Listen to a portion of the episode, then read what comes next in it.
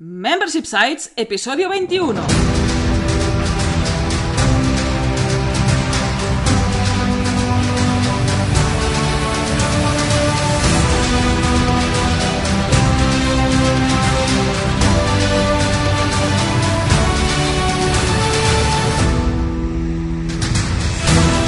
Buenos días, ¿qué tal? ¿Cómo estás? Bienvenida y bienvenido a Membership Sites, el podcast en el que entrevistamos a emprendedores que están obteniendo ingresos recurrentes gracias a su propio negocio de membresía. Tras el micro, servidores de ustedes Jordi García Cudina Hola, ¿qué tal? y Rosa Suña Barniol, cofundadores de Bicicleta Studio, nuestro estudio de diseño y desarrollo WordPress especializado en Membership Sites.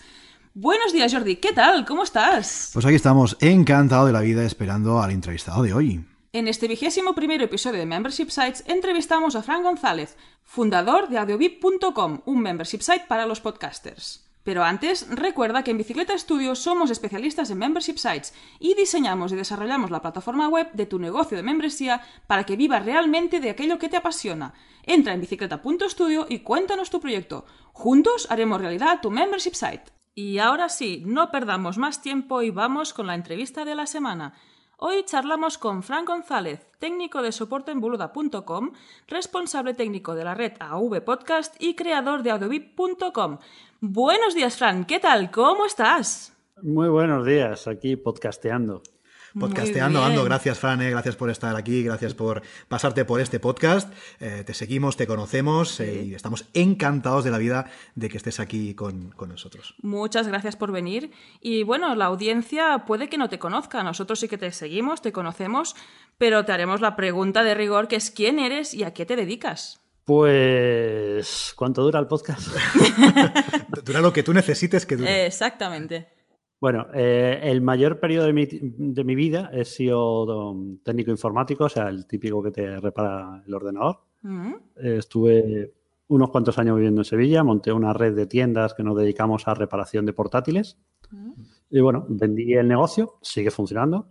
Y, y- y bueno, luego me dediqué a una época a mis labores, buscando trabajo. Y desde, bueno, estuve en Gales y tal, Ujú. como nos reinventamos a nivel Ujú. familiar. Ujú. Y desde finales de enero, pues trabajando en soporte técnico de boluda.com, respondiendo tickets.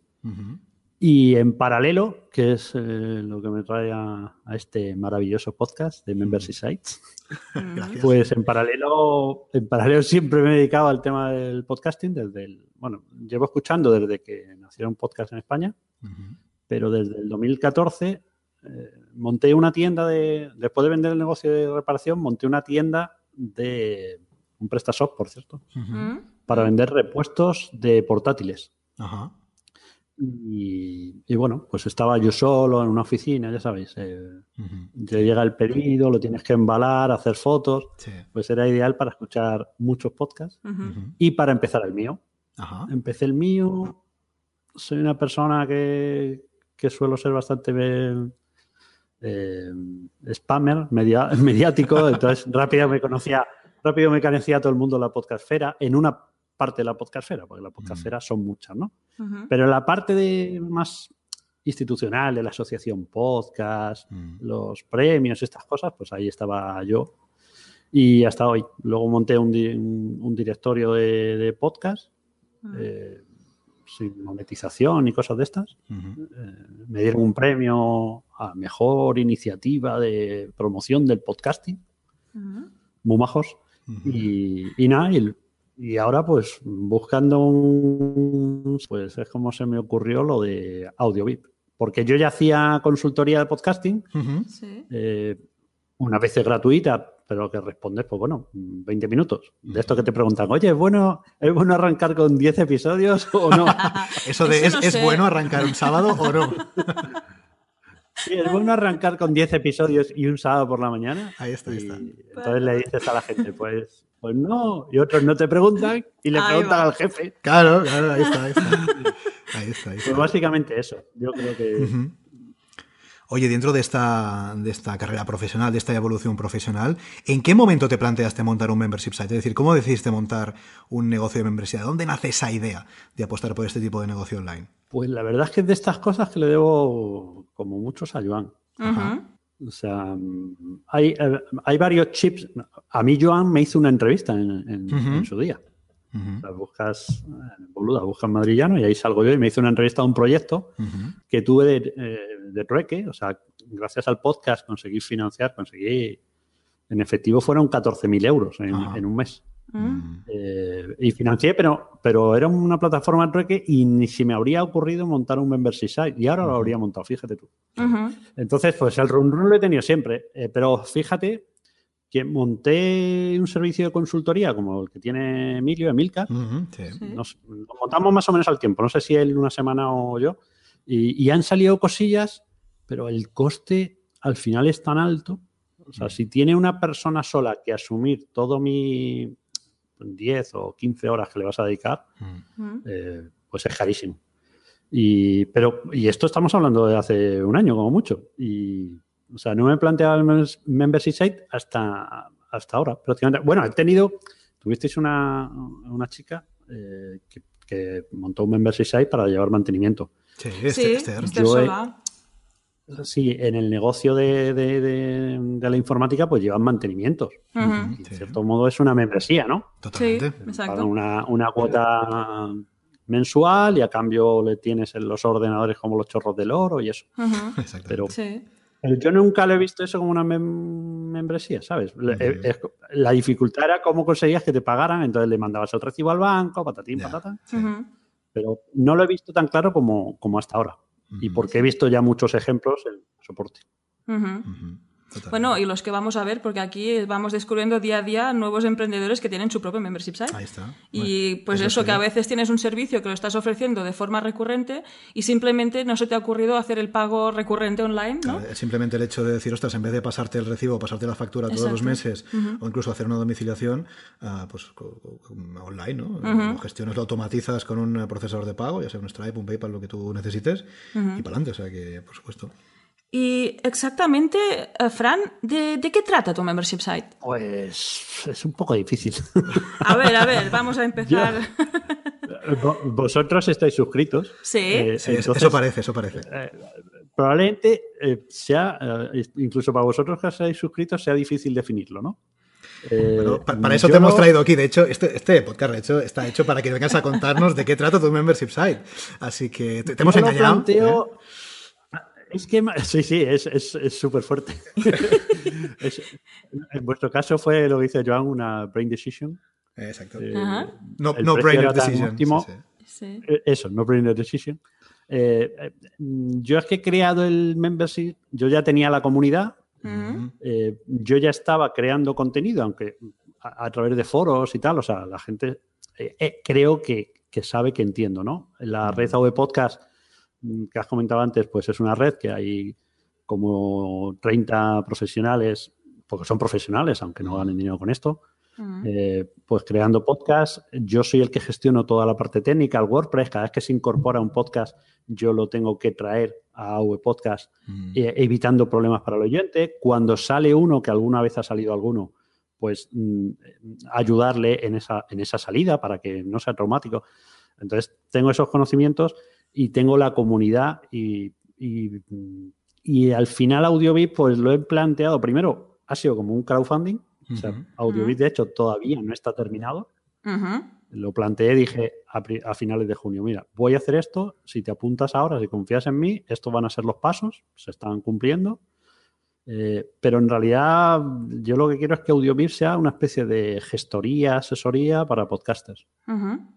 O sea, es, es un membership site de servicio en realidad. O sea, realmente lo planteas exactamente, iba a decir, como un membership site de servicio en el que eh, a cambio de una cuota recurrente tú ofreces tu tiempo y tus conocimientos ¿no? a podcasters co- como nosotros, por ejemplo, que estamos suscritos, o como otras personas, otros eh, podcasters que se apunten, ¿no? que necesiten eh, ese soporte, ¿no? ese soporte técnico, ese soporte de estrategia para lanzar su podcast. ¿Sería algo así?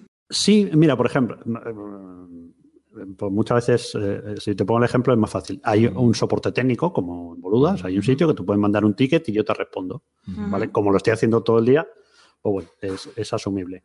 Eh, tenemos también, eh, hay un sitio donde hay veces que el, el podcaster quiere monetizar o quiere recibir eh, eh, apoyos económicos y, y es complejo. pues yo voy a tener la opción de que tú tengas el botón en tu ficha de AudioVip, el botón para monetizar. Ya, ya lo, tiene, lo tiene el que, el que quiere y su CTA y todo. Eh, si quieres vender una camiseta o quieres regalar una camiseta de, de Membership Site, pues también va a estar allí. Y luego, aparte, la promoción que estoy haciendo constante en redes de, los podcasts que están suscritos. O sea, es un mix. Eh, eh, Joan, mm, nunca me lo nunca lo vería claro porque es mucho trabajo, pero, bueno, eh, al fin y al cabo es que es mi, mi hobby. O sea, yo tengo mi trabajo y las 20 horas semanales que, puedes dedicar a, a, un hobby, pues las estoy dedicando a monetizarlo. Totalmente. Y creo que que puedo profundizar un poco más allá, que si tú me pides un consejo, yo estoy con mis niños, con mi familia, si, si estoy cobrando por ello, es como que me veo, tengo que solucionar el problema de la mejor manera posible. Oye, Fran, ya que estamos hablando de, o que estás hablando de monetizar, vamos a hablar de este tema, del famoso tema del manido, tema de la monetización de los podcasts. ¿Cómo ves el tema de eh, hoy en día, en 2018, aquí en España por lo menos, ¿no? nuestro mercado? ¿Cómo es el tema de la monetización? ¿Cómo ves, por ejemplo, este nuevo servicio, digamos, esta nueva propuesta que hace iVox, ¿no? De, los podcasts premium? ¿Cómo ves el tema de la monetización de podcasts aquí en España? Yo digo iVox. es que lo, eh, eh, el creador de iVoox dice, se dice iVoox, pero si queréis decir iVoox, lo decís. Como queráis, ¿no? mientras me paguéis, decidlo como, queráis. Sí, sí. Pues eh, hay un compañero de, la red, Sergio Resolís, que al final dice, mira, que cada uno haga lo que quiera y como quiera y nadie puede criticarlo. iVoox eh, yo lo veo siempre como una jaula. O sea, es un sitio donde te metes. Si, si creas tu podcast en Evox y lo mandas desde allí a iTunes y planteas la monetización dentro de Evox, pues, pues bueno, pues estás jugando mm. toda una carta. Es como. es un locking, ¿no? De esto que sabemos el efecto locking de los themes, ahí está, sí, los plugins. Pues, pues, estás creando un locking con Evox. Hay, hay otro locking ahora mismo que se llama Anchor, eh, que la gente te lo ponen tan facilito, tan facilito, tan facilito, que, la gente se mete y, bueno, mi función es sobre todo, pues eso, advertir. que, quieres arrancar por ahí, pero mm, tú no, mira, siento mencionarle tanto, pero, pero es que es así.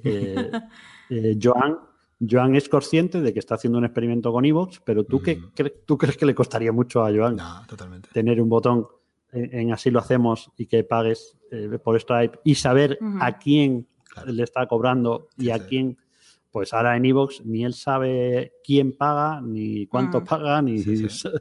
Pero bueno, como experimento para alguien que ya tiene una comunidad y no tiene los conocimientos que podemos tener nosotros, eh, pues bueno, yo lo primero que le diría, ponte en mano de, de, Rosa y de Jordi para montar un membership, que seguro que habrá, un, habrá una parte muy sencilla que le puedas decir, pues mira, te voy a montar esto básicamente para un podcast y para un membership site para que la gente, no sé, que me parece que si quieres ingresar hay que invertir, Totalmente. sea tiempo o dinero. Exacto. Entonces, si no lo sabes, pues, pues tendrás que buscar a alguien que te, que te ayude. Totalmente. Pero vamos, con respecto a la monetización, pienso que, que, no se trata de si los podcasts se pueden monetizar, sino eh, si va a aumentar, porque ya se están monetizando. Totalmente. Pero sí que es cierto que hay ese eterno debate entre las personas que opinan que, en fin, no sé si son muchas o pocas, quizás son menos, no lo sé, ¿no? Que opinan que, el podcast no debería monetizarse, que es algo, bueno, quizás más de, placer o de hobby, ¿no? Y los que opinamos que se puede y se debe monetizar. Nosotros directamente no estamos monetizando este podcast, ¿no? No, tenemos el botón de eh, páganos para poder escuchar nuestros episodios, pero evidentemente se está monetizando de una forma eh, indirecta, ¿no? Sí, claro, pues haciendo la difusión de lo que hacemos, pues también sí, de cómo somos, de darnos a conocer, es la publicidad gratuita, bueno, con nuestro trabajo, ¿no? Oye, muy importante el tema este que dices del, efecto locking, en este caso en el podcasting, es muy importante porque más allá de los temas y los plugins de WordPress, eso también sucede, por ejemplo, cuando una persona en vez de vender sus productos en su propio sitio web, em, opta por una plataforma tipo Hotmart o, Patreon. bueno, Patreon es así, así, pero bueno. Algo así, ¿no? Al fin y al cabo, claro, tú no tienes el control. No. Te lo pone, lo que dice Fran, ¿no? Te lo ponen tan fácil, tan fácil, eh, dice, no, tú nada, tú mira, me, subes aquí el, curso, me subes hay que el contenido, yo, yo te lo vendo, tú no tienes que hacer nada, me queda una comisión y tal, ya, ya. Ah. Pero el día que tú te quieras ir de Hotmart, te quieras ir de Patreon, te quieras ir donde sea, claro, eh, esas eh, compañías no te van a dar los datos de, de los clientes No. porque no son tuyos, pues son suyos, ¿no? Y va a ser mucho más complejo. Por eso siempre recomendamos, en la medida de lo posible, eh, montar todo dentro de tu sitio web, dentro Sí, de en tu casa, correcto. Y por ejemplo, si no sabes de podcasting, habla con Fran que te va a echar un cable. Y si no sabes de membership site, bueno, para eso estamos nosotros. Sí, para- estamos ahí para- encantados de ayudar y también pues eh, que sea más corto este tiempo, este costo de oportunidad, porque hemos oído algunos entrevistados que es como yo tardé seis meses en desarrollar mi membership site Claro. y es donde Bueno, yo pero creo es normal, es normal. sí es claro decir, yo- claro, yo- no podemos saber de todo, ¿no? Si uno sabe lo que sabe, lo que no sabe, pues ahí estamos. Yo es que pff, en este burbuja del emprendimiento, sin, sin tono peyorativo, ¿vale? No, no, tota- totalmente que es mucha una burbuja, gente sí, está. sí. Sí, pero a ver, mucha gente está descubriendo que puede eh, tener ingresos y puede ir creándose, eh, mm, pues, pues, lo de la manida zona de confort, ¿no? Mm, No, no es que puedan salir de su zona de confort, es que en su zona de confort pueden crear otro proyecto. Que Sí. Yo, por ejemplo, para mí mi zona de confort es trabajar con Joan. claro. Es un tío que nos da una flexibilidad total. Lo que cuenta, o sea, la, la parte visible de lo que él dice, de cómo funciona el soporte, es así. Entonces, eh, Ujú. cuando lo lees, no te lo crees. O sea, yo no me Ya. lo creía. El primero que entró fue Materrón, que es amigo personal mío. Sí. Eh, y Materrón, al, al- la segunda semana, me dijo, Frank, es así. Ujú.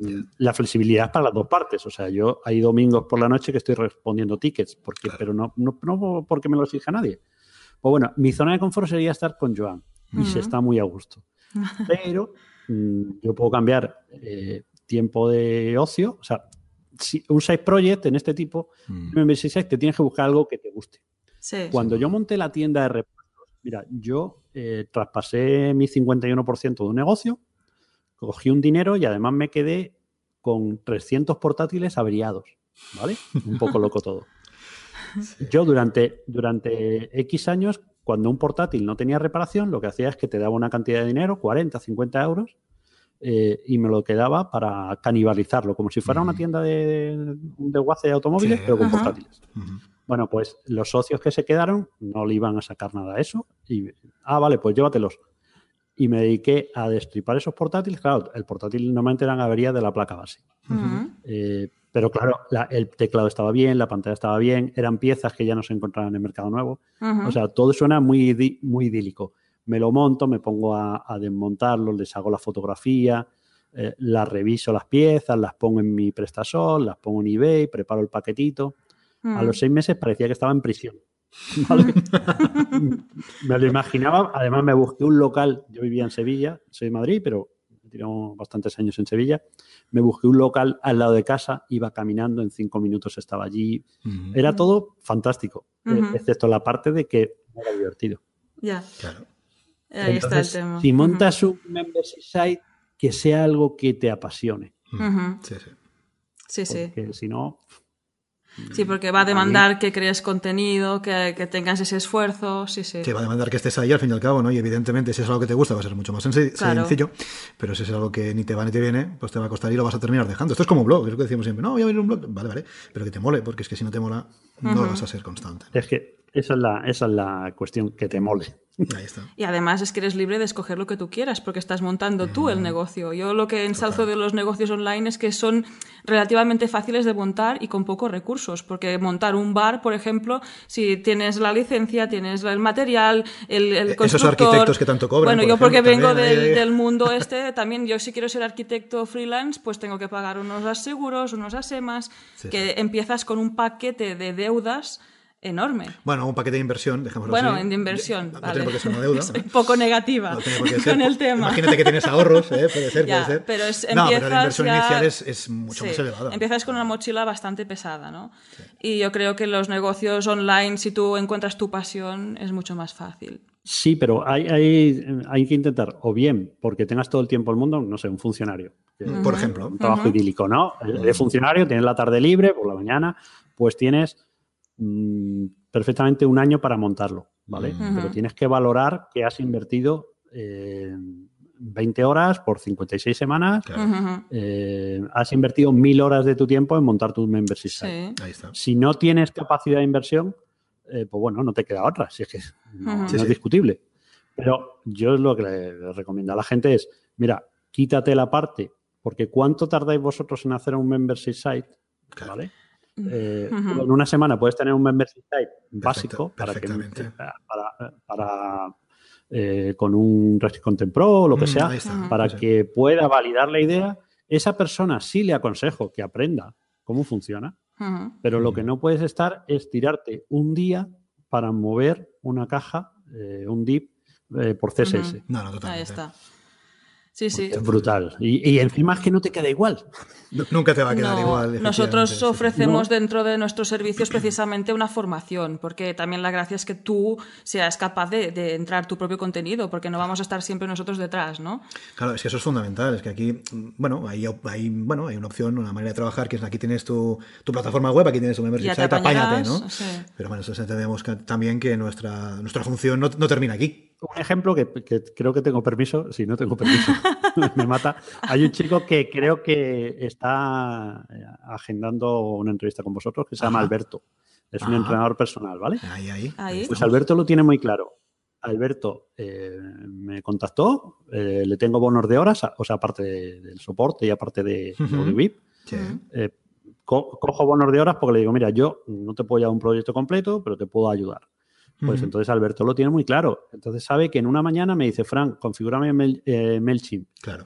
Pum, pum, pum, pum. Se lo activa, se lo configura. Mira, aquí tienes la plantilla. Ah, Ahí está. perfecto. Tú ya, él puede mandar. Eh, Él sabe manejar MailChimp, porque de hecho me dice, mira, aquí tienes la cuenta, ya está creada, pero sabe que en, en dos horas yo le tengo el MailChimp configurado, todo listo. Eh, Spreaker, pues igual, él creó la cuenta en Spreaker. sí. Yo le recomendé Spreaker. Eh, pues mira, estaba, está colocado. eh, métete en iTunes, manda, porque yo intento no ser un locking tampoco. Ujú. O sea, Sí, Correcto. yo, siempre, Sí, sí. yo siempre les digo, me puede tocar la lotería o me puedo morir. Tú no puedes depender de mí. Sí. Ahí está, ahí está. Ahí está, sí, Eh, sí. O sea, yo no quiero ser un locking para nadie. Entonces yo le expliqué, le digo, mira, yo puedo mandártelo a iTunes, el podcast, desde mi cuenta, Sí. pero prefiero que lo mandes tú. Si tienes cualquier duda, nos metemos y, y yo te digo. Eh, pues, él lo mandó, pero mm, eh, empieza, me parece que mañana. Eh, Frank, ¿tengo que hacer una- algo más? Digo, no, ya publicar. Ya hacer lo que tú sabes hacer. Correcto. Sí, Ahí sí. está. Ahí está. Sí, sí. Entonces, hay que tener un punto medio de yo que me lo den todo hecho. Mm. voy a montar en un restaurante, en el ejemplo que ponéis del restaurante, el, es, yo voy a montar un McDonald's y el, y el ejemplo opuesto sería yo voy a construir un bloque, un local para montar un restaurante, eh, voy a formarme como camarero, como cocinero, o sea, hay un sí. punto medio que todo el mundo tiene que ver en dónde está. Totalmente. Ahí está. Totalmente. Y, Fran, volvamos a AudioVip. AudioVip lo lanzaste en junio, ¿verdad? En junio de este año. AudioVip, sí, con B. Sí, sí, pero es que como la B y la V, entonces yo lo digo así para que todo el Ah, mundo le quede es claro del VIP. Audio VIP. Es, es lo que llamaríamos un dominio de- sí, de- imperfecto, ¿eh? porque No la gente entremos no sabe, con los porque La gente no dominios. sabe si es con B o con V, ¿eh? es un, es un tema ahí, aquí. Eh, podemos estar es, tres horas. entonces, Sí, no hablemos del naming un- porque todos tenemos nuestras lagunas, o sea, que no hablemos del naming. AudioVip está muy No, bien. es que- Audio está muy bien, sí, sí, está muy bien, correcto. Sí, la verdad es que se me da bien lo del naming, ¿eh? ¿Se te da bien? Pues mira, tendremos que... no descartamos eh, con- contratarte algún día. ¿eh? Así, ahí, ahí lo dejamos. ahí lo No, dejamos. pero a, mí me encanta. Hay muchos. eh, cuando salieron los dominios pro, punto pro, Sí. por ejemplo, el podcast donde participo, Potencia Pro, Sí. Me acuerdo que Materrón, Frank, ¿qué dominio? ¿Qué tal? ¿Qué tal? Y le dije, ¿conoces los dominios punto pro? Ah, pues no, pues mira, estaba libre. Entonces, está, eh, sí. muchas veces no es tanto naming como conocer el tipo de extensiones que hay. Ajá. Por ejemplo, bicicleta.studio. Sí. Sí, Sí, pero, sí. pero eso ya lo hemos, creo que si no lo hemos dicho, lo decimos ahora. ¿Qué que lo hemos dicho? Al fin y al cabo es el descarte, porque vas buscando, vas buscando, mira, sabes que es lo que decimos, parálisis por análisis, hay, como- hay, hay que lanzar, hay que lanzar con lo que sea, Sí. porque hay que lanzar, Sí. porque que si no, te- yo me tiraría años pensando, porque mira, tira, tira. además, cuando es una marca personal, pues intentas jugar con tu, con tu nombre, bueno, con tu suponiendo tal. que tu nombre esté libre. Bueno, es Que- Jordi está es- traumatizado porque se llama otro- Jordi y García. Claro, que habrá, no, hay, no, hay, no hay en España No, Jordis no y hay, no hay, Garcías. no No hay, hay. no, no hay, no Yo creo que hay pocos. Hay pocos. Sí. Mira, el- mi sistema, Francisco González Gómez, Mm, claro. madrillano. Busca en madrillano y ya está. Hay Sí. uno, hay uno. Bueno, hecho- yo también he hecho un tema de, De hecho, yo estos. siempre, yo siempre firmo como Fran González arroba madrillano para que hay duda. Claro, no hay Eh, duda. sí, sí. Pero en el tema del naming, pues al final también cuando agrupas, no haces un paraguas, pues tiene que ide- identificar a todas las personas que trabajen pues debajo, nunca mejor dicho, ¿no? Sí. Y también hoy nos dedicamos a los membership sites y esperemos que sea por muchos años, pero si un día decidimos Claro, pivotar sabes, y cambiar sabes, un poco, pues yo qué sé, si pones bicicleta membership sites, pues Hombre, si pones, mm, tenemos te un monto problema. el tu membershipsite.com, pues va a estar Pues muy bien, pero, pero, bueno, puedes ¿eh? empezar de nuevo, pero Sí. toda la comunidad y todo lo que tú ya Sí, sí, tienes, pues se pierde un poco. Si es ¿no? un poquito más aséptico en ese sentido, mucho mejor. ¿verdad? Pues en Sí, yo lanzaste... prefiero no, Perdona, sigue. Sí, prefiero no que el nombre no te encasille demasiado. Ahí Porque está. siempre hay tiempo para crear un, un dominio adicional eh, para, para que sea fácil de decir y cosas de estas. Bueno, de hecho, nosotros hicimos un cambio ah, por una entrevista en un podcast porque pensamos que era difícil de decir nuestro nombre. Y ahí cambiamos a bicicleta.studio. Sí, sí, Que ahí puede haber la dificultad del punto estudio, pues a ver, si alguien conoce un poco los, las extensiones, Vale, pues no si no existe. lo pones en Google y no hay problema. Y si no, ya salimos. Pero antes el nombre que teníamos era más difícil de pronunciar y pues bueno, hicimos un cambio. Bueno, vamos a AudioVip, AudioVip con B. Eh, lanzaste en junio, ¿verdad? Creo que sí, a finales de junio. ¿Te acuerdas de ahí, cómo menos, fueron sí. esas primeras inscripciones? Porque comentas que tenías pues foros, comunidad detrás, pero que no habías hecho el paso a monetizarlo, digamos, ¿no? Y a hacerlo bajo una suscripción. Pues ¿cómo fueron esta sensación, las primeras inscripciones de los primeros suscriptores? Como la nuestra, Exacto. por ejemplo. Por ejemplo. Pues sí, sí, fue, fue un subidón. Porque Ah. yo, contrariamente a, a muchos gurús de esto, yo monté una suscripción de 18 euros para seis meses. Sí. Porque yo lo quería validar, sí. Porque claro, nadie compra algo barato que no le sirve. Excepto que vayas al chino, ¿no? Que dices, "Ah, eh". Sí, eso sí. pero, pero si tú tienes, si tú, tú tienes que tener la ilusión de que te va a servir, aunque sea muy barato. Sí. Entonces dije, mira, voy a poner una cantidad que no me genere presión al principio, porque ha sido una especie de crowdfunding, o sea, Ujú. los que habéis entrado al principio habéis pagado 18 euros, además a los 20 primeros eh, os debo una auditoría, que las estoy pagando poco a poco. o sea, que no, no se trataba de ingresar, sino se trataba de validar. Eh, eva- mm, validé muy rápido. O sea, fue... Mm, sí. También es, es que yo no tengo temor a ser pesado. No sé Mm. si me explico. Sí. Me metí en Kudaku. al- De hecho, alguien me dio eh, el toque. Cuando me ¿Eh? metí en ¿Eh? Kudaku, busqué. ¿Quién, busqué quién, quién fue? ¿Quién fue? No sé. No sé si fuiste. Yo creo que no fuisteis vosotros, ¿eh? Ah, ¿No? pues no sé. No No, sé, no lo no sé. fue otro usuario. Ah, lo sé, no Porque yo lo que hice fue buscar, eh, fue buscar en Kudaku. A ver, la estrategia para, para AudioVip es primero, hay una parte free, que es el directorio. Sí. O sea, yo mm, me voy a subir en la silla. Tengo el mejor directorio de podcast eh, probablemente del mundo. ¿Por qué? Porque es manual y porque tiene una información que no tiene el resto. La mayor parte de los directorios se nutren de iTunes, ¿vale? Pero, pero es el único directorio que tú puedes decir, mira, yo quiero buscar un podcast de eh, que hable de cine de Costa Rica y que además dure entre 20 y 45 minutos. Eso no lo tiene nadie. Ujú. Tampoco es que sea yo el rey del mambo. No, pero es lo que decimos siempre, es esa Entonces, diferenciación, pero no lo ¿no? tiene nadie. Sí. Eh, yo me preocupo de, de saber cuál es la cuenta de Twitter de- del podcast, por ejemplo, que tú puedas comunicarte con ellos. El Facebook, el Instagram, que eso en iTunes no lo tienes. La mayor parte de los directorios tiran de la API de iTunes Sí. y entonces son todos iguales. Claro. En este Sí. caso es manual. Bueno, utilizo Gravity Force, se crea el post, yo solo tengo que revisarlo, pero re- tengo una revisión manual. Eh, me interesa mucho, por ejemplo, tener el Twitter porque cuando activo el, el podcast eh, se anuncia en Twitter y menciona al creador del podcast, ¿vale? Con lo cual el creador del podcast lo, eh, me ayuda a difundirlo. Totalmente. El caso es que tengo esa parte free. eh, eh, arranqué con una encuesta para captar leads. O sea, sí. primero dije, quiero hacer una encuesta entre podcasters y oyentes, que luego he publicado. Y bueno, pues eso, que no me da miedo spamear. Me metí en Kudaku, me metí en el Facebook de Boluders, eh, a mis redes, a todos. Sí, sí. Claro, yo ya tenía 600 podcasts inscri- inscritos en el antiguo directorio podcast. Ajá. Sí, sí. Mm. Entonces, claro, partes de una posición que, bueno, eh, ahora en, en una semana a lo mejor tenía 20 o 30 suscriptores. Claro. O sea, bastante bien. Sí. Sí. Nosotros nos suscribimos y el podcast todavía no existía. Sí, de cor- hecho, correcto, sí, sí. Claro, de Sí, hecho, fue, es, es así. curioso. y somos dos- así de guays. Y los dos. Os Sí, habéis sí. suscrito los dos que digo. ¿Y por qué no han compartido la cuenta? Bueno, porque somos muy generosos. Sí. Somos muy generosos. No, y es verdad, porque No, fíjate, de hecho, el, me sorprendía. porque digo, Claro. si es un podcast, Claro. De hecho, em, bueno. el, el podcast dentro del directorio lo activamos o lo subimos o lo anunciamos, digamos, dígalo como quieras, eh, el día de que se presentó, el día 1 de septiembre. O sea que Sí, sí, sí. sí, sí, ahí estuvimos antes, eh, del, antes del podcast. ¿eh? Sí, sí. Oye, Frank, y- Audiobit, Audiobit no solo sirve para el que tiene un podcast. Correcto. Audiobit sirve para el que va a lanzar un podcast. Eh, y, es, y es lo ideal. O sea, no hay nadie más alto y más guapo que yo para lanzar un podcast. Vamos. No tenemos ninguna duda de que esto, de que esto efectivamente es así.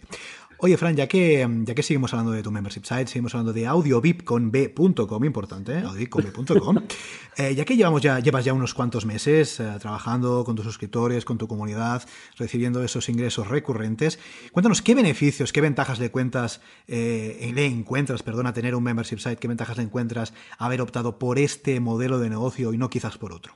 Yo le veo sobre todo mm, la ventaja de, de que, bueno, de que si la cago me voy a dar cuenta muy rápido, ¿vale? O sea, para mí es fundamental.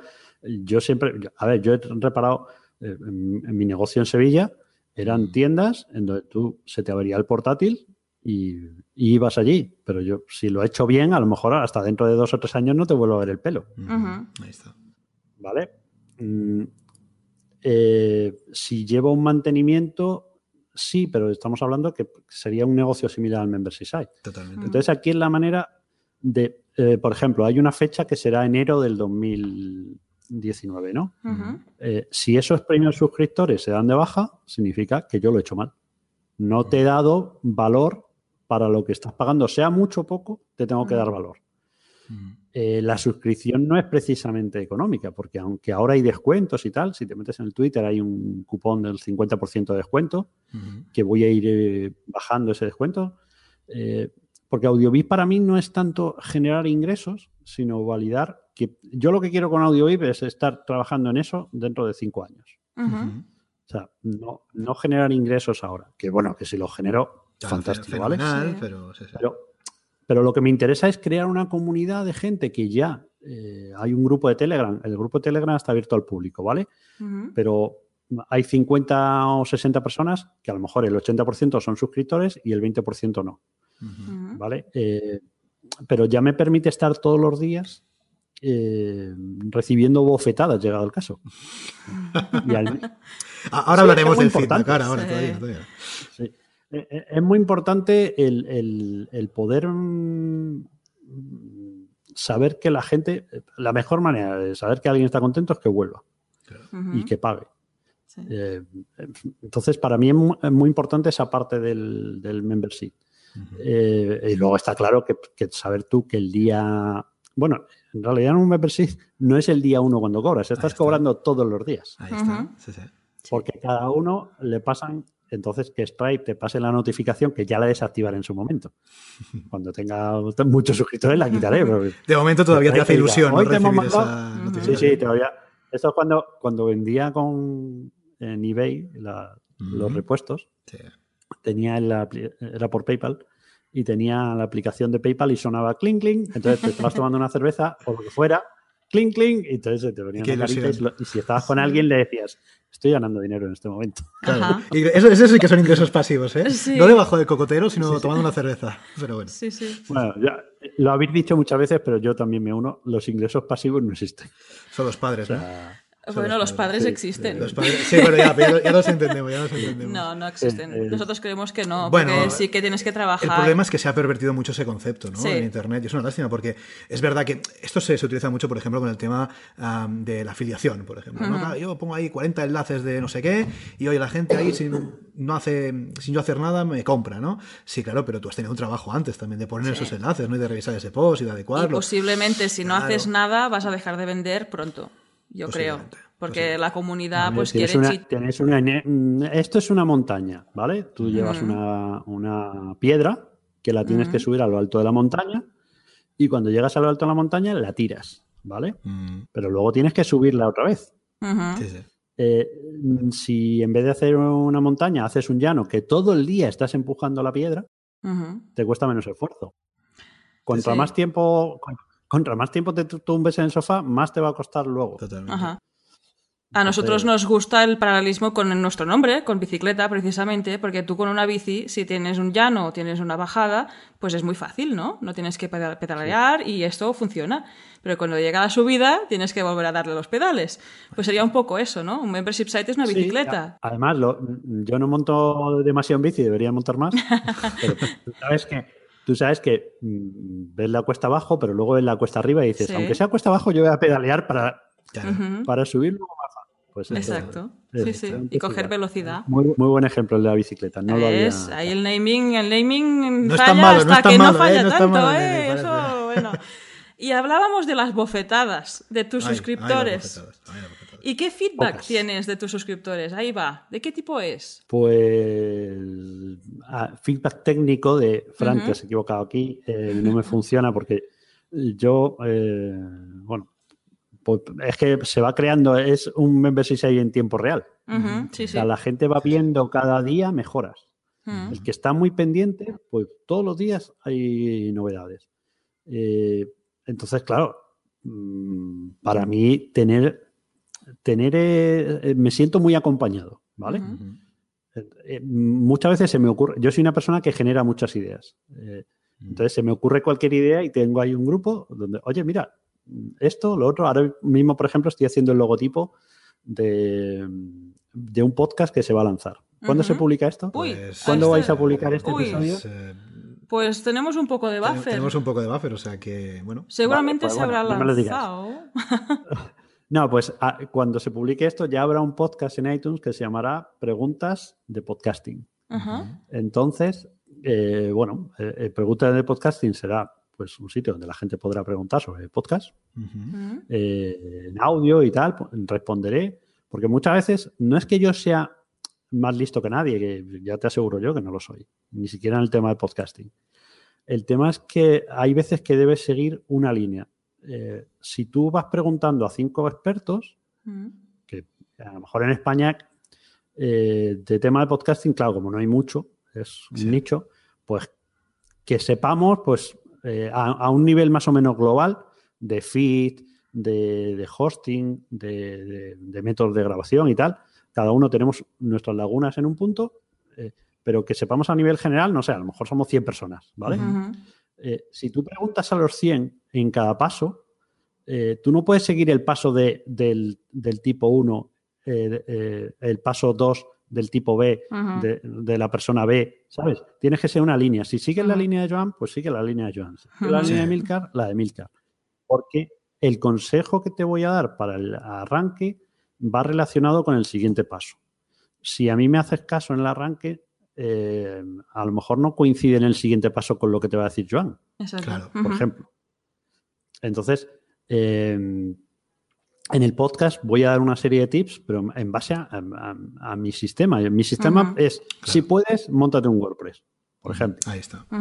Eh, es que tengo, no quiero gastarme mucho y le- la transferencia que tengo en el hosting es muy bajita. Pues mira, vamos a solucionarlo con archive.org para eh, hacerlo muy lean pero que no te cueste. Pero que nadie se entere que tú estás alojando en a- a- Archive. Y si no, lo vamos a alojar en Spreaker.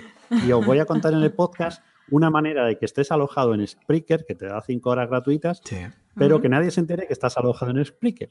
Ujú. Ah. ¿Vale? Ni siquiera, bueno, Spreaker se enterará si quiere, pero, pero Ya. o sea, no, Sí, no- o sea, claro, yo te voy a dar una, una fiso- filosofía en ese podcast. Ujú. Ujú. Eh, mm, ¿Qué ocurre? Que se me van planteando y, y les pregunto a la gente, oye, voy a hacer esto, voy a hacer, eh, ¿cómo te gusta el logo? Entonces tengo 50 ojos allí. Bueno, 50 no porque no son tuertos, tengo 100 ojos.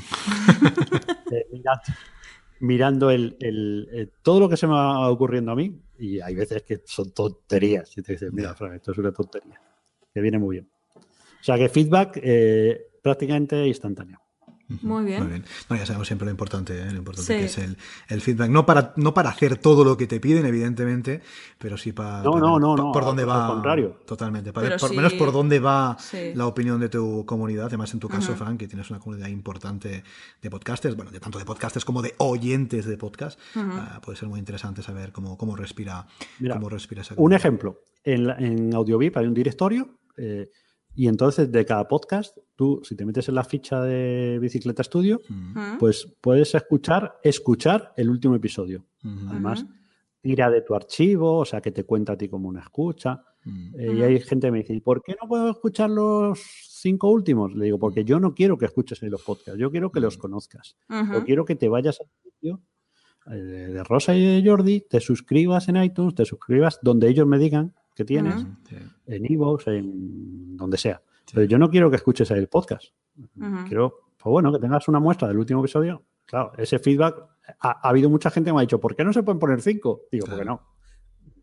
Y porque luego cuentan los eventos. En podcast lo tenía, tenía cinco episodios. Y cuentan los clics y dicen, mira, visualmente me queda mucho más sucio porque, claro, ya no controlas el contenido, controlas el contenedor. Y dije, mira, mm, con un episodio ya me va bien. Pues ese feedback, eh, si hubiera seguido a la gente, pues- Claro, sí, sí. pues, No, bueno, es lo que decimos, que el feedback es importante tenerlo en cuenta Sí. y hacerle caso en el caso que, que vaya, em, eh, que siga tu misma línea, ¿no? Que, Sí, que con siga un sentido por donde tú vas, pero sí que es importante, eso sí, escuchar, porque claro, si el 100% de tu audiencia te dice que algo que tú estás haciendo no le estás haciendo bien, a lo mejor ahí sí que... Pero bueno, no, es lo que decimos siempre, ¿eh? Eh, tenerlo en cuenta por lo menos y, y anotarlo, eso seguro. Oye, Fran, vamos a hablar de la parte mucha- y técnica. mucha- vamos- Sí, sí, por favor, sí, sí. Perdona, para terminar con la idea, muchas veces lo que te dicen te sirve para tú crearte un argumento. Ujú. O sea, yo puse Sí, un sí, episodio, ¿vale? En este caso. Mm. Pero eh, eh, es algo intuitivo. Y cuando te lo dicen, y dices, bueno, ¿y ¿por qué he puesto solo un episodio? Ujú, sí. ¿Vale? Y entonces generas. O sea, uno hace las cosas muchas veces intuitivas, haces un logo, a vosotros os pasa, haces un logo y dices, joder, qué bien se ve. Pero cuando Jordi te pregunta, Rosa, ¿y por qué has hecho el logo así? Es cuando se te viene el argumento. Es como el, el Bueno, pintor a surrealista veces, que lo sí. hace. Ha- Hay veces que primero va a la melodía y luego va a la letra. Y otras veces va a la letra y luego a la melodía. Sí, pues sí, esto es igual. El feedback te permite, pues eso, comprender, comprenderte a, ti- a ti mismo, porque has hecho algo. Sí, sí, totalmente. Oye, Fran, digo, vamos a hablar de, de la parte técnica, vamos a hablar de, de plugins, de themes y de todas esas cositas que nos gustan aquí en Bicicletas Tuya. Cuéntanos cómo, cómo has montado, cómo has solucionado la parte técnica de ubi.com, themes, plugins, eh, restricción, pagos recurrentes y todas esas cositas. Pues tendría que haber montado un WooCommerce, pero no me gusta nada WooCommerce. Ah, en el aspecto. Sí, tenía que haber montado membership, subscription, Ah. sobre todo porque hay intención de vender camisetas, ¿vale? Ahí está. Ajá. Pero, pero prefiero tener lo que se llama deuda tecnológica eh, y, y luego pues cambio el sistema. Eh, porque para vender una camiseta, como tampoco tengo expectativa de que se vendan 500 camisetas diarias, el tema de las camisetas es que mm, si eres suscriptor de AudioVip, eh, vas a poder vender camisetas. Entonces tú, tú podrás decir, pues mira, yo quiero hacer camiseta de bicicleta estudio. Y yo te voy a decir, Jordi, Rosa, las camisetas nos están costando tanto. Eh, ¿Cuánto le quieres tú incrementar para ti? Pues tú a lo mejor me dices, pues yo no quiero nada. Habrá gente que Ujú, diga, pues mira, pues yo en vez de que cobres la camiseta en 18 euros, eh, quiero que cobres 30. Y yo le voy a decir a la gente, oye, si quieres apoyar este podcast, métete aquí, compras Ujú. una camiseta que son 30 euros Y que sepas que de esos 30 euros, pues son 12 euros para el podcast. A lo mejor tú me dices, no, no, ponlas a 18, Frank, que yo lo que quiero es que la gente vaya con... Sí, sí. Ujú. Pues claro, eso habría sido mejor un WooCommerce.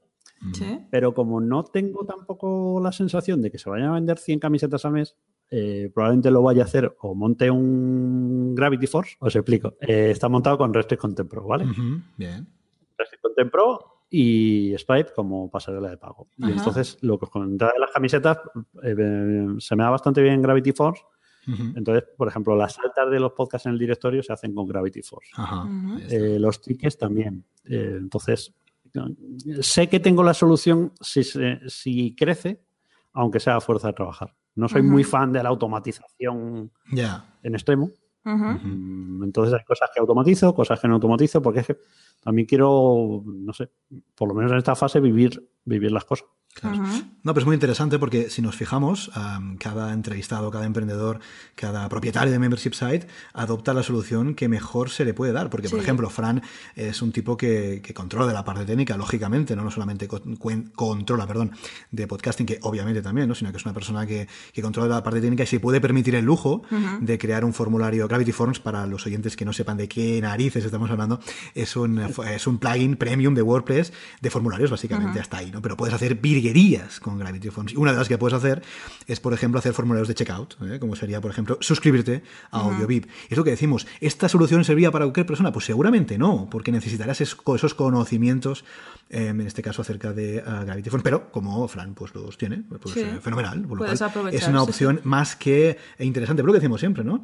Que en función de lo que tú sepas, en función de lo que tú, el tiempo que tú tengas, en función de lo que te quieras gastar, ¿eh? siempre podemos optar por una solución tecnológica o por otra solución. Así que fenomenal. Sí, y aquí seguimos por la parte de estrategia, porque tenemos la parte técnica, ya la hemos explicado, ya sabemos de qué va.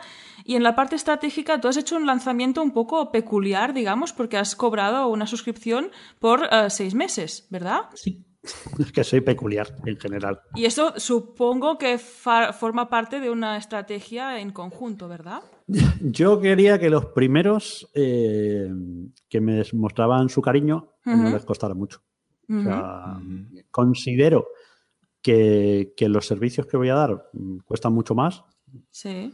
Eh, pero bueno, eh, también considero que esos primeros que habéis entrado, eh, si estáis contentos con el servicio, voy a dar el mismo servicio que al que va a pagar 15 euros al mes, pero al mismo tiempo voy a conseguir más de vosotros en, cuestión de feedback. Estás formando el núcleo duro de tu membership site.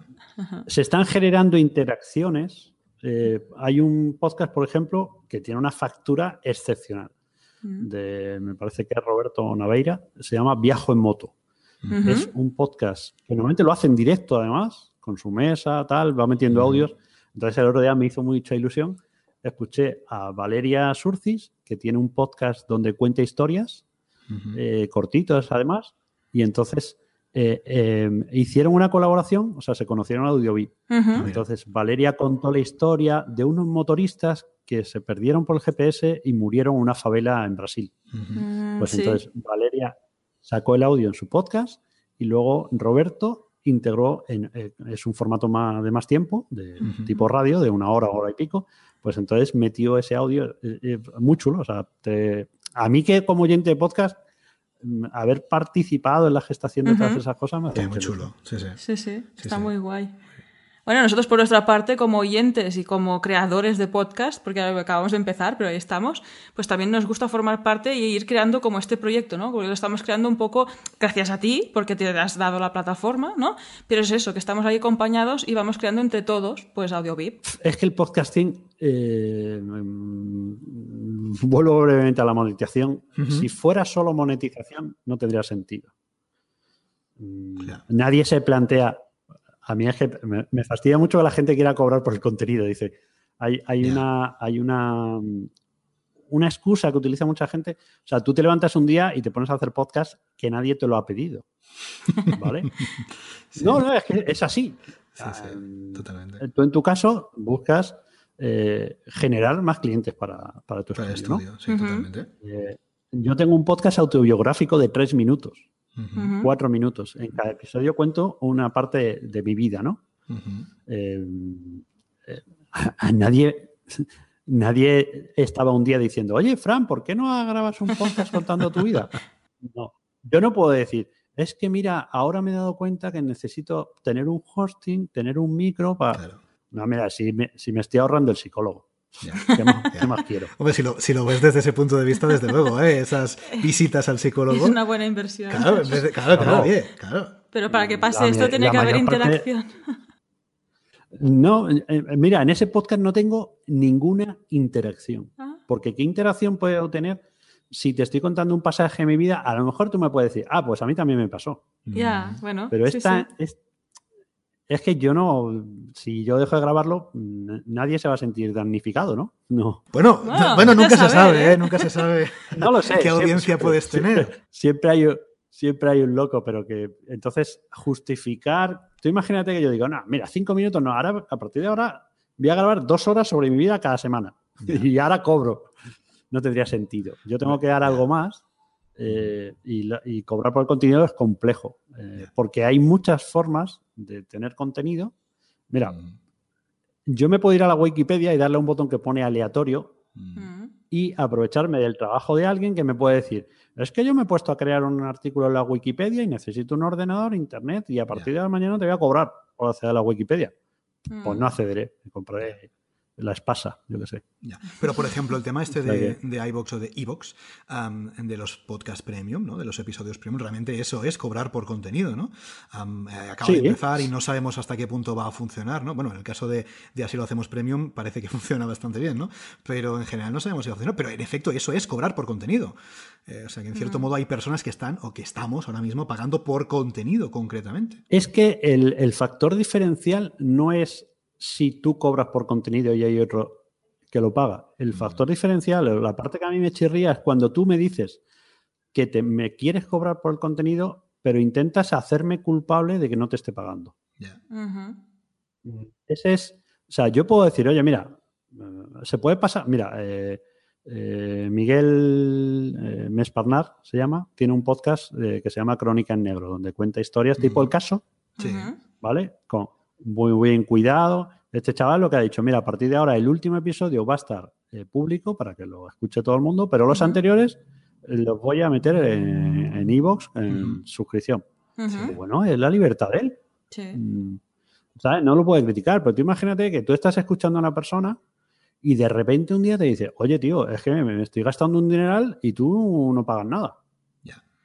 No. No, no, desde luego eso Ujú. no tiene ningún sentido. No. ¿Sabes? Que tú puedes, tú puedes hacer lo que quieras, pero es tu apuesta, no, no tienes que hacer sentir culpable Sí. al oyente. No, puedes No. hacer responsable a los demás, Te esté ¿no? costando dinero. Claro, sí, sí. No. Precisamente tendrá sentido tu proyecto si tienes oyentes. si no los cuidas. Claro, pero es, es- es darle la vuelta, ¿eh? es al fin y al cabo, eh, si tú haces o nosotros, ¿no? Estamos haciendo un, un podcast o Fran hace sus podcasts, ¿no?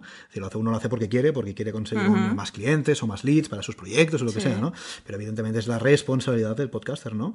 No se puede trasladar esa responsabilidad No. al fin y al cabo a la audiencia, ¿no? Quien quiera escucharte te va a escuchar y quien no, pues oye, pues no te va a escuchar y no le dará el botón, ¿eh? no le va a dar el botón y ya está. Igual que el que insulta, yo he visto insultos, ¿vale? Ya. porque iVoox además permite comentarios anónimos. Mm. Eres un vendido porque ahora ya no va a ser igual que esto, que lo otro. Pero esta persona que insulta entiendo que también cobrará por su trabajo, ¿no? Quiero decir, Sí, Que al fin, y- Sí, que al fin y al pero- cabo es como que no, es que es lo que decíamos antes de que Internet parece que tiene que ser todo gratis, ¿no? ¿Qué pasa? Que tú por tu trabajo, donde sea, vas a cobrar tu sueldo, en cambio el que eh, cobra por su podcast no, ¿no? Eh, Eso es un poco lo que chirría de aquí. maximizando. A mí me gusta llevar, llevar las cosas al extremo, porque cuando las llevas al extremo Mm, ya. Mm. es cuando te das cuenta de, la- de las absurdeces de, de la gente, de alguna gente, ¿no? Mínima, por cierto. Eh, el que insulta, eh, llegará un momento que si insulta mucho podrá exigirnos eh, un pago por insultar. Porque tiene que tener internet, un ordenador. Claro, claro, Y claro. es que estoy todo el día. Estoy todo el día insultando. insultando". Ser un troll es caro. Esto me recuerda al cliente pesado. El cliente Sí. pesado también va a exigir va- un sueldo por su pesadez, Sí, al fin y al cabo. ¿eh? sí, sí. Sí, cual- O sea que- cualquier día va, va a exigir eso. Que, bueno, estáis aprovechando mi contenido. Totalmente, Sí. totalmente. Oye, Fran. Libertad, em, que cada uno haga lo que quiera, y, pero sin Totalmente. faltar el respeto a nadie. Totalmente. Ahí está. Oye, desde el lanzamiento de tu, de tu membership site, desde el lanzamiento de audiovip.com, cuéntanos qué has aprendido, cuéntanos si cambiarías algo, cuéntanos eh, si modificarías algo, cuéntanos si ahora harías algo de forma distinta, cuéntanos en definitiva qué has aprendido desde el lanzamiento de audiovip.com. He aprendido, joder, es que siempre volvemos al mismo tema. Ahí ha habido, ha habido una cosa que me he dado cuenta y es que eh, eh, la gente habla de monetizar, pero en realidad no quiere monetizar. Ajá. ¿Qué es lo que quiere? Os cuento. Eh, no lo sé, quiere hablar de monetizar, pero en Ah, muy realidad, bien, muy bien, como con- lleva tantas cosas dar el salto, Mm, Eh, pero bueno, la verdad es que no he notado nada. Como he, ido, he podido ir cambiando sobre la marcha, todavía no ha habido nada que haya tenido que pivotar. Hay, mira, eh, uno de los servicios que ofrezco a los suscriptores es que pueden, eh, yo capto eh, empresas que quieren anunciarse en podcast, ahora mismo hay tres, ¿vale? Entonces, empresas que dicen, "Mm, me gustaría recibir propuestas de podcasters para anunciarme en su podcast, ¿vale? Eh, he conseguido tres em- empresas que están públicamente, pero para contactar con ellas tienes que ser suscriptor. Pero tampoco sé, ¿sabes? Que es muy difícil hacer el matching, Eh, el matching de, de anunciantes y, y podcasters. Eh, entonces, probablemente eso termine pivotando o tengamos que esperar a tener una masa muy grande, pero todavía no ha habido nada que diga, no sé, me he equivocado. Las auditorías, por ejemplo, ya he terminado la primera, regalé eh, una auditoría a los primeros 20 suscriptores y la verdad es que me pasé de listo, porque quieres hacerlo bien, Ya. Quieres hacerlo bien y son como dos o tres horas de trabajo porque hay Ujú. auditoría. Ya. Entonces, no, no es sustentable, pero bueno, en cierto modo lo disfruto. Eso es fantástico. Bueno, hemos hablado del presente de AudioVip, del pasado reciente de AudioVip. ¿Qué nos queda? Ver, Y ¿qué nos ahora aquí es el momento que salimos con la bola, la bola de cristal. Eso, los que somos del 80, ¿eh? la bola de cristal con la bruja avería y demás, pues nos va a sonar. Y te vamos a preguntar cómo ves AudioVip en un futuro. Pues yo veo que en España habrá tres empresas, estará Amazon, estará Mercadona y AudioVip. ¡Amba! Pues muy bien, Fran, muchas gracias por esta entrevista. ya está, es que ya, ya- ya no hace falta que digamos nada más. Con esto ya, ya está. Eso me encanta, O sea, mira, esto sería como eh, AudioVip es el Amazon del podcasting. ¿No? Ay, pues estaría Así muy como bien. Guide. Dog es el. No, el, es Netflix no, el, del el del podcasting. Eh, igual, el. Airbnb, el Airbnb del podcasting. Me hace El tanta gracia ese Spotify. ¿no? De, de podcasting. El del podcasting. también, también, Sí, claro. no, a- a- ahora hablando en serio, eh, yo quiero eh, tener una comunidad. Calculo que el punto que me permitiría seguir mi vida normal, tengo tres niños, dos de ellos gemelos, ahorras un poco de tiempo. Sí, bueno, no son gemelos, son mellizos, pero se parecen mucho. Ah. Entonces, tengo dos mellizos de, que van a cumplir siete pasado mañana y la niña de 11 años. Entonces, y aparte el trabajo de Joan, yo creo que, que puedo tener como 100 suscriptores porque el, el momento de decir no, no puedo más, tengo que elegir, eh, no me gustaría tenerlo, o sea, sinceramente, Ya. prefiero seguir como estoy. Entonces, voy a intentar llegar a 100 suscriptores, de decir, pues mira, hay 100 personas eh, en distintos niveles y tal. Mm. Eh, unos irán eh, entrando y saliendo porque los proyectos, habrá gente que dirá, mira, yo ya no tengo que, no necesito a Fran porque va a pasar, porque ya me ha dado las herramientas y esto, pues bueno, es pedalear y si en algún momento necesito, pues puntualmente. O sea, tener una, una población flotante, digamos, de suscriptores de en torno a 100 personas, que son 100 proyectos podcast que, con los que me sentiré partícipe, tal vez hacer, mm, o casi seguro, quiero hacer un evento, Ujú. probablemente, probablemente para marzo. Estoy Ujú. viendo cositas. Tudela, que está muy chulo. Y le pilla en general. Yo vivo en Tudela, en Navarra. Llevo aquí un año. Y es un sitio, pues bueno, que es ideal para conseguir un local. Quiero hacer, quiero que nos juntemos aquí la mayor gente posible un sábado. O sea, planificarlo como una, como unas jornadas. Nos está contraprogramando, ¿eh? Eh, ¿Te das cuenta? El día del sábado, ¿eh? El día del, del, del podcast. Tendremos que dejar el buffer listo Eh, y Sí, nos está contraprogramando Ojo. ahí, Fran, ¿eh? No, os estoy tirando. eh, ¿Cómo se dice? La caña. Ah, Ah, Porque bien, lo bien. podéis hacer. En lo directo. podéis hacer en directo. Ahí está, Eh. sí, sí. Sí, sí. Lo de, lo de grabar que podcast ser- en directo en, en, eh, eventos es muy, muy interesante. Somos atrevidos, ¿eh? O sea, aquí también las ideas va- vuelan y a veces hacemos chasca. y las Per- perdona, Fran, que te he cortado. Sigue, sigue. Sí, no, sí, la idea es eh, que sea unas jornadas que todo el que va, pues, o sea, orientada a podcasters, podcasters que tienen un objetivo profesional, Mm, porque al fin y al cabo, pues sí, a lo mejor, pues eso, nos juntamos 100 personas, mm. pero el tipo de conversación va a ir más orientada a, pues mira, a, a compartir experiencias en, esto de, pues tú qué estás haciendo, qué no estás haciendo, qué, qué tal te funciona MailChimp, eh, yo qué sé, ese, tipo de cosas. Eh, y sobre todo por conocernos. es decir, pues, eh, y luego, como una segunda fase, hacer. Sería interesante. eh, una de las supervivencias, eh, eh, haciendo futurología, todos los que estamos, hemos empezado como, como amateurs o que hacemos podcast amateur, el temor que tenemos es que, aunque vaya a crecer la audiencia, también va a crecer la competencia. Y cuando crezca la competencia, pues a lo mejor llegar al oyente va a ser más complicado. Eh, y entonces se supone que una de las opciones sería tener nuestra propia aplicación. ¿vale? Ahora la dificultad es que tú le tienes que decir, "Me- instálate esto o suscríbete aquí. Si quieres, por ejemplo, hacer un podcast premium, dependes de terceros, pero si a lo mejor dices, mira, voy a hacer una app, voy a hacer una app que la gente pague 5 o 10 euros al mes. Ya no será eh, en puridad, o sea, eh, no será podcast, porque podcast siempre es a través de un feed. En Sí. cuanto tienes que Sí, usar una, app, o sea, mm, para escuchar un podcast ya se supone que no es un podcast, pero al final se va a asimilar la palabra podcast para todo lo que es audio, mm, que no es radio ni música. Entonces, pues a lo mejor el objetivo, pues a lo mejor dentro de un año, de dos años, hacer un crowdfunding y decir, necesitamos una app para los podcasts. Para que la gente pueda, igual que está Storytel para leer libros, Sí, pues un sitio donde la gente pague y que podamos controlar.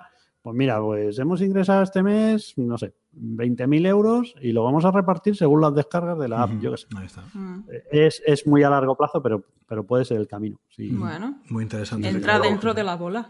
Sí, Sí, sí. totalmente. sí, sí, te has dado cuenta, ¿eh?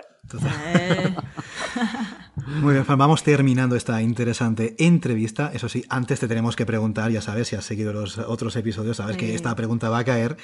De- tenemos que preguntar si recomendarías un membership site a la audiencia, si recomendarías este modelo de negocio pues a otras personas que nos pueden estar escuchando y que tengan dudas, oye, no sé si montar, no sé si montar un membership site o no montarlo y tal. ¿Tú qué le dirías? ¿Le recomendarías que optara por este modelo de negocio para su proyecto? Yo les recomendaría que os preguntara a vosotros. ah, bueno. También es una buena respuesta, ¿eh? Sí. Porque, porque no es tanto el desarrollo como eh, yo os veo ya, bueno, a Valentía Conce le conocéis, Sí, hombre. entonces tú puedes plantearte un crowdfunding. Si me dices, Mm. ¿tú me recomendarías hacer un crowdfunding? Te diría, mira, habla con Valentí. ¿Por qué? Bueno. Porque en, en cuatro intercambios de palabras tú vas a saber eh, si es interesante que monte un membership site vosotros sí. lo vais a decir, pues sí o no, porque, mm, porque, oye, mira, lo que quieren montar, tú sabes que cuando tengas 50 personas ya no vas a dar abasto, Claro. Porque te va a generar, eh, claro, que, que no son ingresos pasivos. Totalmente. Eh, o, o le vas a orientar y decir, vale, pues lo puedes hacer así, pero tú calcula que a lo mejor, pues, ¿quieres hacer un vídeo a la semana? Vale, ¿vas a tener tiempo? Yo creo que sí, ¿qué tal? Entonces, yo lo- como, como concepto sí lo recomiendo. Eh, mira, eh, el otro día hablé con una persona que quiere dar un giro profesional, eh, está metida en marketing y tal, y, y surgió y le dije, oye, tú, fíjate cómo ya el cerebro ya eh, es como los carpinteros, que, que a todos los problemas le, le ven que le van a dar con el martillo, ¿no? Ujú. Pues eh, en Tudelab es conocida por el tema de las verduras, Mm, eh, frutas y todo esto, ¿no? Ver si localizas a productores de aquí, ecológicos. Esto se puede montar el típico membership de producto, que le mandas Ujú. una cajita de, de verduras cada Sí. 15 días Sí. y pagan una cuota. Entonces, ya tienes tendencia a recomendarlo, pero al mismo tiempo hay que ser un poco conservador porque juegas con el- las ilusiones de la gente. No, Ujú. siempre hay que valorar el proyecto, siempre hay que ver si, si se adecua a este modelo de negocio. Y aquí no podemos hablar de expertos en membership sites sin mencionar a Boluda, por favor, a Joan. Porque en la parte estratégica y en la parte de negocio yo creo que si alguien quiere empezar, pues que, que lo llame ya. Llamar no. No, no, que no, que no le llame porque entonces a Que lo mejor- contacte y que hable con él primero para marcar una estrategia y no después sé cómo ya... anda de tiempo, ¿eh? Bueno, yo- primero lo entre probaría. graba- Muchos vacíos en el time blocking no tienen. Podium Podcast, entre que graba el. Podium Podcast, Sí. entre que graba Silo, entre el evento, que es, no sé si nos veremos. Sí, Sí, por supuesto. por supuesto. supuesto. Eh, Ya veré si puedo ir, es que la Ah. familia es muy compleja. Claro, claro. Eh, entonces, eh, tiene tantas cosas que hay veces que ya los Skype me Ya- parece ya dando cuestan, ¿eh? para dos meses, ¿eh? Sí, sí. Sí, sí, Bueno, sí. pero si tienes muchas Entonces, dudas ya- y no sabes por dónde empezar, yo creo que Joan puede Sí, dar un cable bastante Bueno, es el importante. referente ahora mismo. Sí, De Sí. hecho, sin Joan, esto lo hemos contado más de una vez, ¿no? Sin Joan no estaríamos aquí ahora mismo, con lo cual, ah, en fin, es, es así, ¿no? Es Sí. un referente, con lo cual, oye, Y la parte técnica y así de, A ver, del día a la- día la, para plataforma, la, plata- la plataforma, eh, yo hay veces que se lo digo a gente y parece que les estoy vendiendo la moto. Le digo, mira, por 10 euros que se le pagan a Iván al mes, Mm, eh, entre el soporte. Porque muchas veces Mm. a mí me entra un ticket de quiero montar esto, aquello, y, y si no lo veo, se lo voy a decir, le voy a decir, mira, si quieres lo ponemos para la- te lo pongo para las preguntas de los lunes, pero ya tú ves y le dejas claro que es mi opinión. mm, eh, o habla con Jordi, habla con Rosa, habla... Pero yo creo que lo que tú quieres hacer de personalizar melones y mandar un melón mensual, no lo veo. ¿sabes? hay cosas que, hay cosas que, es que no las ves. Ajá. Ya, ya. Entonces se lo dices porque, Mm. porque, porque a lo mejor hay que darle una vuelta y dices, pues mira, vas a pagar por, no sé, por tener un melonar en- Sí. eh, para que vayas en verano a ver tus melones. Pues bueno, a lo mejor podría, Mm. pero es que se nos ocurren muchas locuras, ¿eh? Y no somos conscientes muchas veces. Eh, mira, eh, cuando yo vendía repuestos, cometí un error. Y es que yo creaba una ficha, pero a lo mejor yo solo tenía una pieza. Entonces tú imagínate crear una ficha para vender un artículo y que cuando vendas ese artículo la ficha desaparece. La sí, la puedes redirigir o lo que sea, pero el tiempo de hacer fotos a, a un teclado para que se vea que el teclado está un poquito desgastado, porque era un te- teclado de segunda mano. Mm. eh, Sí. Entonces, claro, si yo me hubiera hecho la consultoría a mí, me habría dicho, oye, es que vas a meter 2.000 piezas, pero es que cada pieza te va a suponer 20 minutos. Ajá. Sí. ¿Cuánto le, va- cuánto le vas a ¿Sabes? Muchas veces que te hagan ese pequeño análisis de, de 10 minutos, hay veces que te dices, hostia, es verdad. Sí, te, te aclara muchísimo. Si sí. animamos a que la gente se lance a la piscina, porque a veces también la- el parálisis por el análisis existe, Totalmente. pero antes de lanzarte a la piscina es un poco de ponte la crema, mírate a ver, no, infórmate un poco, mírate el proyecto, que hay el- agua, mete el dedo si está Mete fría el o caliente. gordo a ver cómo está Sí. muy fría, ¿sabes? Y a cosas que dices, veces, sí. Qué, bu- qué buena el agua del Atlántico. bueno, hay valientes está. que la, Ahí está, ahí está. la notan muy buena, Oye, pero a la mayoría a lo mejor no nos lanzamos, ¿no? Ahí aprovechar de los especialistas para tener esta perspectiva y decir, oye, tener un membership site tendrás que subir contenido, tendrás que dedicarte estas horas, lo que decíamos antes, tendrá que apasionarte mucho el tema para que no te aburras, ¿no? Y de- lo dejes. Sí, no, para que no dejes el negocio y sea otro proyecto a medias. Exacto. Mira, hay una parte, eh, tú Jordi, con los tickets lo ves también. Hay, ve- hay veces hay, un- hay un límite en la consultoría Por supuesto. eh, y hay una fase de te pregunto esto, eh, a ver qué te parece, eh, y hay un punto que ya se convierte en una consultoría, ¿no? Pero ese, esa parte inicial, hay veces que, te, que, que sin hacernos perder demasiado tiempo, eh, a lo mejor es un DM que te mandan por Twitter. Sí. eh, y tú ya eres capaz de decir, oye, mira, esto no tiene ningún sentido, tú no puedes cobrar 10 euros al mes para llevar a la gente de paseo todas las semanas, no es escalable. Sí. Exacto. Eh, entonces ya, ya descartas y, y- o le dices, sigue dando vueltas Y, y vuelve mañana con otra cosa. O, o ya le das el pase y le dices, pues mira, podría ser interesante. O sea, desde la franqueza, ¿no? Desde, Sí, sí, Sí. totalmente. Sí, sí. desde la honradez, porque no se trata de, de, sí, sí, en mi caso, sí, sí, haz un podcast, que esto, lo de los podcasts de, de tanatorios, esto lo peta. ¿Sabes? porque la gente es lo que está esperando escucha. Pues no, te voy a decir, te pues voy a decir mira, una cosa, los tanatorios al fin y al cabo es algo que se va a necesitar, con lo cual no te digo yo que no, que Sí. hay una necesidad latiente Sí. de, de podcasting sobre tanatorios. Has abierto aquí un nicho de mercado interesante. Sí, puede ser que a lo mejor el ejemplo no haya sido adecuado, pero ahora mismo no veo qué interés puede tener la gente sobre el confort de los tanatorios para su fecha de Oye. fallecimiento.